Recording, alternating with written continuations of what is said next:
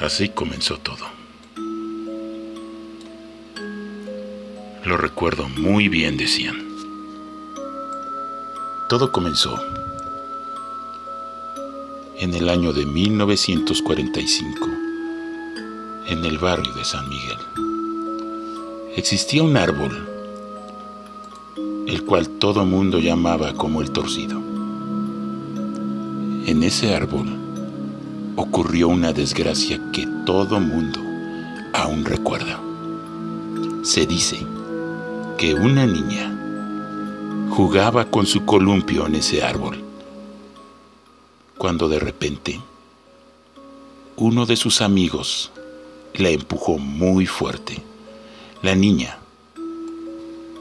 al querer levantarse, se paró sobre la madera que era el asiento del columpio se sostuvo sobre la cuerda y al sentir el empujón, la niña enredó su cuello sobre la cuerda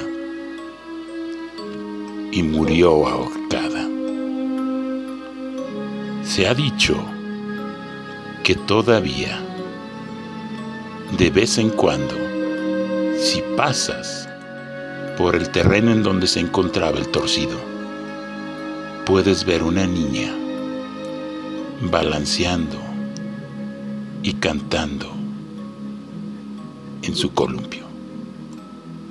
Esto es Tepeaca de noche.